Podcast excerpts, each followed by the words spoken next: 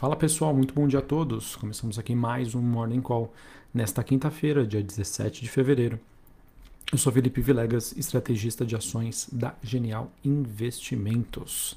Bom pessoal, nesta quinta-feira, infelizmente, estamos amanhecendo com os ativos de risco apresentando aí um certo, de, é, um certo tipo de aversão a risco uh, após informações de que algumas, aço algumas ações militares teriam ocorrido no leste da Ucrânia. De acordo com a Organização para a Segurança e Cooperação na Europa, houve o registro de uma série de bombardeios ao longo da linha de contato do leste da Ucrânia nas primeiras horas desta quinta-feira. Essa é uma informação da Reuters que disse que a OCCE registrou o uso de artilharia na região. Uh, nós também tivemos nesta madrugada né, os Estados Unidos negando a versão russa de que parte das tropas foram retiradas da fronteira da Ucrânia, principalmente da Crimeia, e eles também acusam Vladimir Putin é, de ter enviado aí mais 7 mil homens para este combate. As autoridades russas negaram as acusações e se colocaram à disposição para diálogos. E, e é importante que hoje né, líderes europeus devem se reunir em Bruxelas para discussão em relação a esta crise. Então, mais um episódio, pessoal, infelizmente, em relação a esse conflito entre Rússia e Ucrânia. Conforme eu havia comentado com vocês ontem, apesar de nós termos a notícia né, de que as tropas russas né, haviam é, cedido, enfim, voltado para trás em relação a esse possível ataque, havia muita informação desencontrada e deu no que deu. Os ativos nesta manhã voltam a se estressar por conta né, deste evento. É, olhando para as principais movimentações do dia, nós tivemos na Ásia, Bolsa de Xangai na China, é, uma leve alta, 0,06, Hong Kong subindo 0,3. É, Nikkei no Japão caindo quase 1% nesta quinta-feira. Em relação às movimentações na Europa, nós temos a Bolsa de Londres caindo 0,55, a Bolsa de Londres que tem uma influência é, grande aí de empresas de mineração. A gente teve um dia aí bastante negativo para o minério de ferro. Já já eu comento um pouquinho aí sobre esse tema. É, Paris subindo 0,27, Frankfurt na Alemanha alta de 0,10. Olhando para os futuros norte-americanos, nós temos S&P Dow Jones caindo meio por cento, Nasdaq caindo um pouco mais, é queda de 0,63. O VIX, que é aquele índice do medo, sobe 5% nesta manhã, ele que volta a ser negociado ali na região dos 25 pontos. Dólar Index DXY tem um dia de valorização, né? o mercado buscando aí por ativos mais conservadores. Dólar Index subindo 0,12, 95,81 pontos. Taxa de juros de 10 anos, queda de 1,5%, mas mesmo assim ela ainda se mantém no patamar acima dos 2%. Bitcoin caindo 1,8%, voltando ali para a região dos 43 mil dólares, quase 42 neste momento. E a gente acaba tendo também mais um dia negativo para o petróleo. Petróleo que recua 2%, é, negociado no patamar dos 92 dólares o barril. Gás natural também caindo forte, 3%. E olhando para o desempenho dos metais industriais negociados na Bolsa de Londres, cobre recuando 0,31, enquanto o níquel sobe 2,95. Importante dizer que nesse clima de maior volatilidade, o ouro acaba se destacando, alta de quase 1% nesta manhã. Beleza, pessoal? Então acho que essas são as principais movimentações que nós temos digamos assim, sem grandes novidades. São temas aí que a gente já vem comentando é, em relação a esse possível conflito entre Rússia e Ucrânia. É o que vem, obviamente, ditando aí o rumo dos negócios é, no curtíssimo prazo. Sobre ontem, tá? Queria comentar aqui com vocês é, já que foi divulgada a ata do FONC, Comitê de Política Monetária nos Estados Unidos, eles que trouxeram aí poucas informações adicionais sobre aquilo que os membros do Fed já vinham sinalizando há algum tempo, é, que seria né, no mês de março, data prevista para encerramento do quantitative easing, ou seja, o processo de injeção aí de liquidez na economia e que uma alta de juros e o começo da redução aí do balanço pelo Fed poderia acontecer a qualquer momento a partir do, do fim desse processo de injeção de liquidez que vem acontecendo desde da, do início da pandemia da Covid-19 lá em março de 2020, ou seja, dois anos quase. É, essa ata, né, que foi divulgada ontem, ela foi inter interpretada como dovish pelo mercado, ou seja, com os membros do Fed aí é, sinalizando que vão ser extremamente cautelosos nesse processo de retirada de liquidez, subida de juros. É, mas mesmo assim, pessoal, é importante é, que a gente entenda que muita coisa aconteceu desde a última reunião do Fed né, em relação a dados macroeconômicos, em relação a discursos até mesmo dos próprios membros do Fed, enfim. Então, apesar dessa interpretação que acabou acontecendo em relação à ata, eu acho que a gente ainda tem um cenário ainda bastante desafiador para 2022 sobre esse processo de normalização monetária nos Estados Unidos.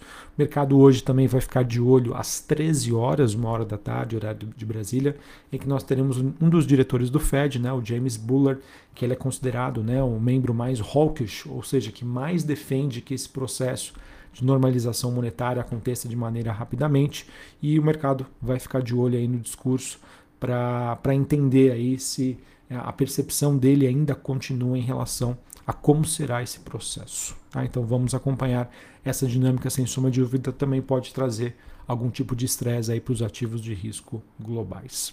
Sobre China, pessoal, a gente tem também pressões é, por lá do governo chinês em relação ao controle do preço do minério de ferro, que acabaram fazendo né, com que o minério tivesse mais uma queda forte na China. E, obviamente, né, isso acaba, deve, de certa maneira, pressionar a cotação aí de mineradoras globais. E a gente também tem aqui a nossa Vale, que pode sofrer por conta desse movimento. Ah, o governo chinês que tem intensificado bastante a, a campanha para tentar esfriar os preços, pedindo para que empresas na China reduzam os seus estoques e também cooperem aí para uma investigação sobre possíveis armazenamentos desses produtos. Bom, pessoal, duas interpretações que a gente pode ter em relação a essa questão. A primeira delas é que o governo chinês ele não quer de maneira alguma tá, que o minério de ferro ultrapasse ah, os 150 dólares a tonelada seca. Então, isso de, de, de certa maneira pode é, fazer com que essa commodity tenha um teto. Né? O mercado sempre vai ficar mais receoso a, a comprar minério né? ou negociar minério acima ou próximo desse patamar. E, por outro lado, né, mostra uma preocupação da China em relação a maiores gastos né, com minério de ferro. Então, passa aquela mensagem de que, poxa, será que realmente está faltando produto? É uma preocupação para a China. Enfim, isso obviamente deve deixar o mercado de minério de ferro ainda mais especulativo sobre esses dois questionamentos, mas acredito eu que é, dado o que aconteceu no ano passado e o que está acontecendo novamente, esse cap, ou seja, esse teto de 150 dólares a tonelada seca, pode ser algo a ser respeitado, pelo menos no curto prazo. Tá? E olhando para possíveis movimentações da bolsa hoje, pessoal, a Brasil, né, que a bolsa brasileira, que ontem, né, teve mais um dia de bom desempenho aí dos ativos locais influenciados né, pela continuidade do fluxo estrangeiro, a temporada de resultados corporativos que, na maioria, né, tem agradado bastante os investidores, e quando você alinha né, fluxo, bons resultados corporativos e preços atrativos, você tem aquela combinação aí perfeita para que o mercado compre ações brasileiras. Mas é importante dizer que hoje né, nós temos três fatores que vão jogar contra aí os nossos ativos. O primeiro deles né, é essa situação um pouco mais tensa em relação à relação Rússia e Ucrânia. Nós temos uma queda do petróleo nos mercados internacionais por conta né, das expectativas em torno de uma possível volta do Irã é, em relação ao fornecimento de petróleo uh, ao mundo. E a gente também tem essa questão aí do minério de ferro, que deve aí, pressionar a cotação de Vale e também de outras siderúrgicas. Então, uh, sabendo que é, 30 a 40% aí do nosso índice é commodities e a gente pode ter uma impressão negativa. E conforme eu já vim alertando aí vocês desde ontem, em termos técnicos, a movimentação do Ibovespa foi muito forte e muito rápida, o que acaba gerando aí uma deterioração dos indicadores de curto prazo, ou seja, o índice Ibovespa fica cada vez mais sensível a notícias negativas.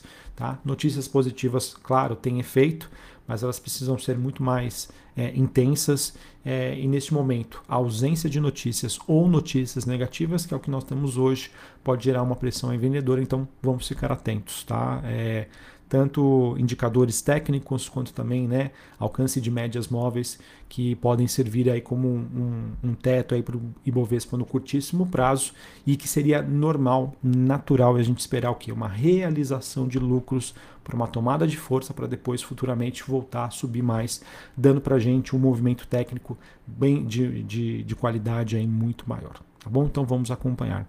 Em relação a, ao noticiário, né, nós tivemos as votações do PLP, da, da PL, né, da, dos, da, dos combustíveis e também do programa de estabilização que foram adiadas para a próxima semana.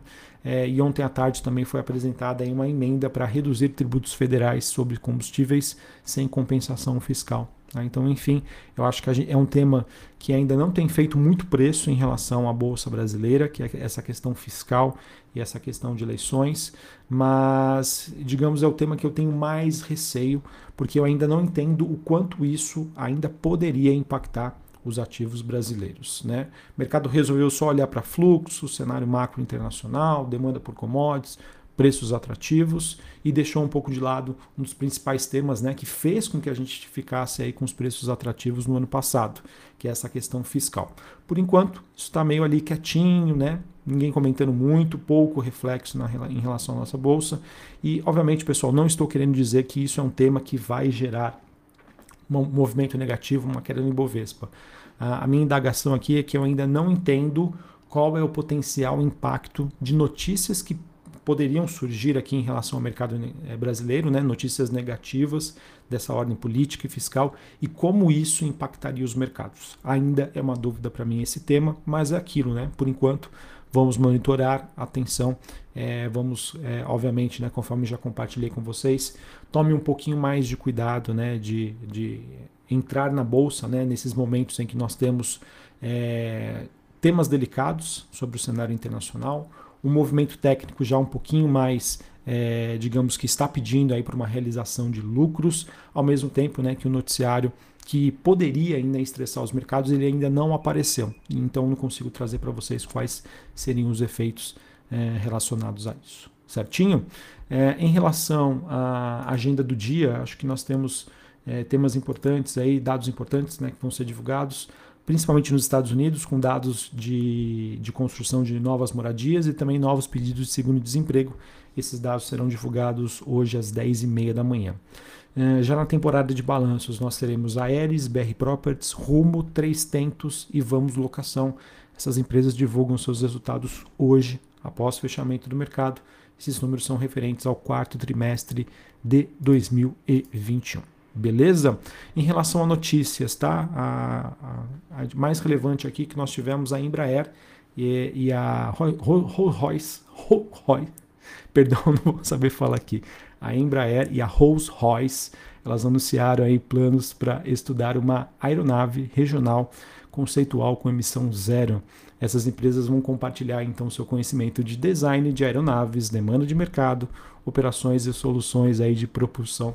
Desculpe aqui, acabei me enrolando para falar com vocês o nome, mas é isso, notícia na minha opinião positiva aí para a Embraer, mas que ao mesmo tempo é, a Embraer aí deve sofrer se a gente tiver esse ambiente um pouco mais é, tenso em relação a esse processo Rússia e Ucrânia, enfim, né, pessoal, só para compartilhar aqui uma notícia que corrobora aí com os fundamentos de longo prazo da companhia, mas a curto prazo ela pode sofrer um pouquinho aí com, com essa questão. Belezinha?